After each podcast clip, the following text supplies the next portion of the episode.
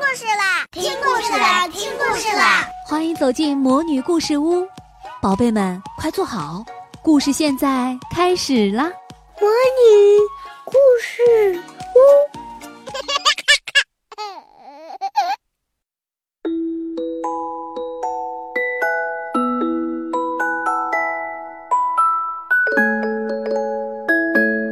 亲爱的小朋友们，你们好，我是你们的海海姐姐。今天我们继续讲安徒生童话《白雪皇后》里的第七个故事《白雪皇后宫殿里发生的事情和结果》。白雪皇后宫殿的墙是由积雪铸成的，刺骨的寒风就是它的窗和门。这里面有一百多间房子，全是雪花吹到一起形成的。它们之中最大的房间有几里路长。强烈的北极光把它们照得十分明亮，它们是非常大、非常空、非常寒冷和非常光亮。这儿从来没有过什么快乐，甚至小熊的舞会也没有。事实上，暴风雪很可能在这儿奏起音乐，让北极熊用它们的后腿站着迈迈步子，表演表演它们出色的姿态。他们连打打嘴和敲敲脚掌的小玩意儿都没有，年轻的白狐狸姑娘们也从来没有开过任何小茶话会。白雪皇后的大厅里是空洞的、广阔的和寒冷的，北极光照得那么准确，你可以算出它在什么时候最高，什么时候最低。在这个空洞的、没有边际的雪厅中央，有一个结了冰的湖。湖内的冰裂成了一千块碎片，每一块碎片形状完全一样，就像是一套完美的艺术品。当白雪皇后在家的时候，她就在这湖的中央。她自己说，她是坐在理智的镜子里，而且这是唯一的世上最好的一面镜子。小加一冻得发青，几乎是冻得发紫，不过她不觉得。因为白雪皇后把她身上的寒战都吻掉了，她的心简直像一块冰块，想拼成一件什么东西。这正好像我们想用几块木片拼出图案一样，就是所谓中国式的画谜。加一也在拼图案，他拼的是最复杂的图案，这叫做理智的冰块游戏。在他的眼中，这些图案是最了不起的。也是非常重要的东西，这是因为他眼睛里的那块镜子碎片在作怪的缘故。他把这些图案摆出来，组成一个字，不过他怎么也组不成他所希望的“永恒”那两个字。白雪皇后对他说：“如果你能拼出这个图案的话，那么你就是你自己的主人了。”我将给你整个的世界和一双新的冰靴作为礼物。可是他拼不出来。现在我急于要飞到温暖的国度里去。白雪皇后说：“我要去看看那些黑罐子。”她所指的是那些火山，也就是我们所谓的埃特纳火山和维苏威火山。我将使它们变得白一点儿。这对于葡萄和柠檬有好处。说罢，白雪皇后就飞走了。加一单独坐在那有十几里路长的又大又空的冰殿里，呆望着那些冰块儿。他坠入深思，几乎把脑袋都快想破了。他直挺挺地坐着，一动也不动。人们可能以为他是冻死了。这时。小格尔达恰巧走进大门，到宫殿里面来了。这儿的风很锐利，不过当他念完了晚祷后，风儿就静下来了，好像他睡去了似的。他走进这个宽广、空洞、寒冷的屋子，看到了佳一，他马上就把他认出来了。他倒在他身上，拥抱着他，紧紧地搂着他，同时叫出声来。佳一，亲爱的小佳一，我总算找到你了。不过他坐着一动也不动，直挺挺的，很冷淡。于是，小格尔达流出许多热泪，眼泪流到他的胸膛上，渗进他的心坎里，把那里面的血块融化了，同时，把那里面一小块镜子碎片也分解了。他望着他，他唱出一首赞美诗：山谷里玫瑰花长得丰茂，那儿我们遇见圣婴耶稣。这时。加伊大哭起来，他哭得厉害，他眼中的镜子粉末也流出来了。现在他认出了他，他快乐的叫着：“格尔达，亲爱的格尔达，你到什么地方去了这么久？我也到什么地方去了？”他向周围望了一眼，这儿是多么寒冷啊，这儿是多么广阔和空洞啊！他紧抱着格尔达。他快乐的一时笑，一时哭，他们是那么高兴，连四周的冰块都快乐的跳起舞来。当他们因疲乏而躺下来的时候，他们两人就恰恰形成一个字的图案。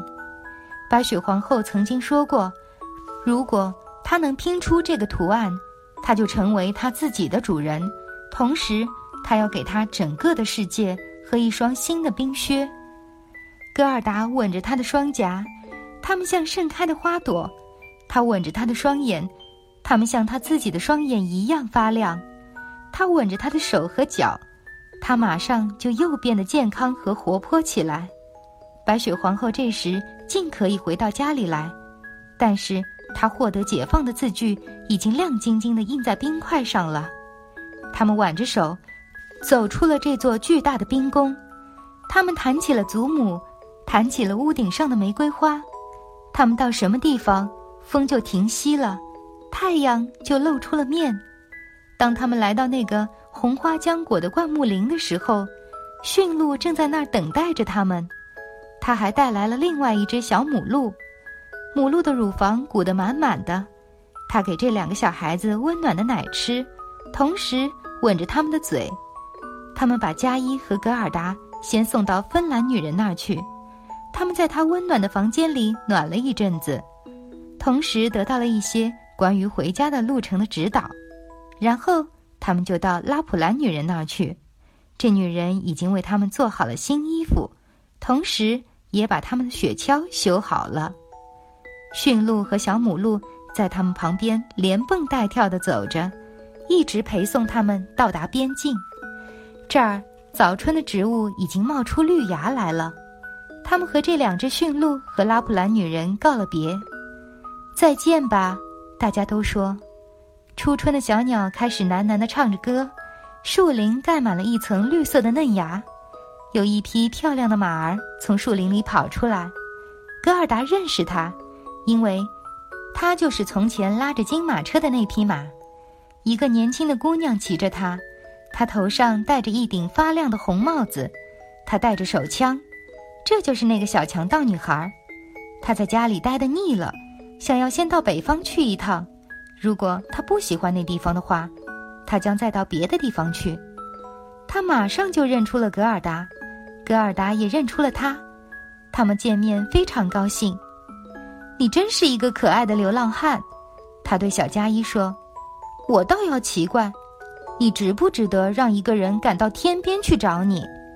不过。格尔达摸着他的脸，问起那位王子和那位公主。他们都到外国旅行去了，小强盗女孩说。可是那只乌鸦呢？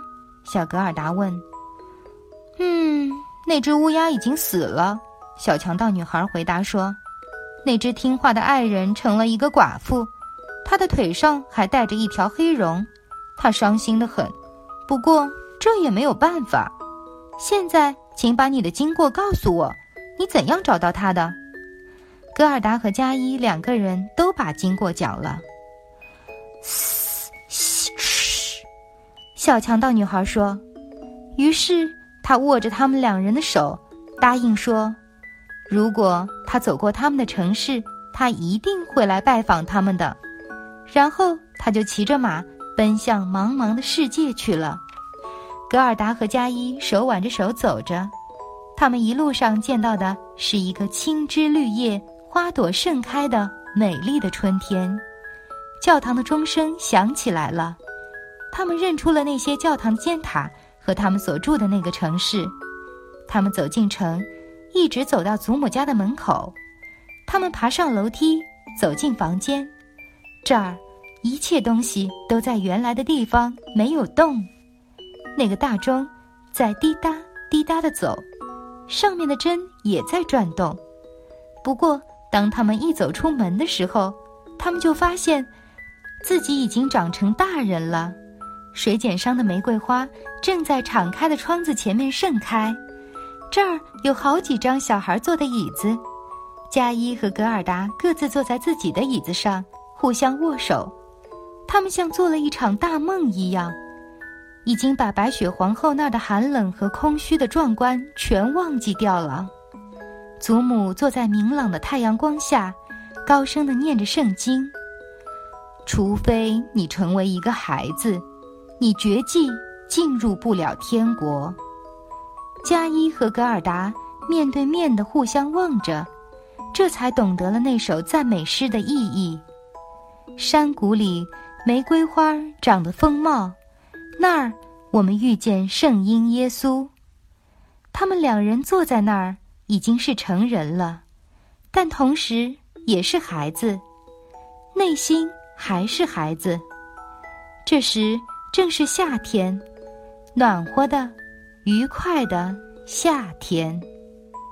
好了，亲爱的小朋友们，今天我们的故事就讲到这里，我们下次再见。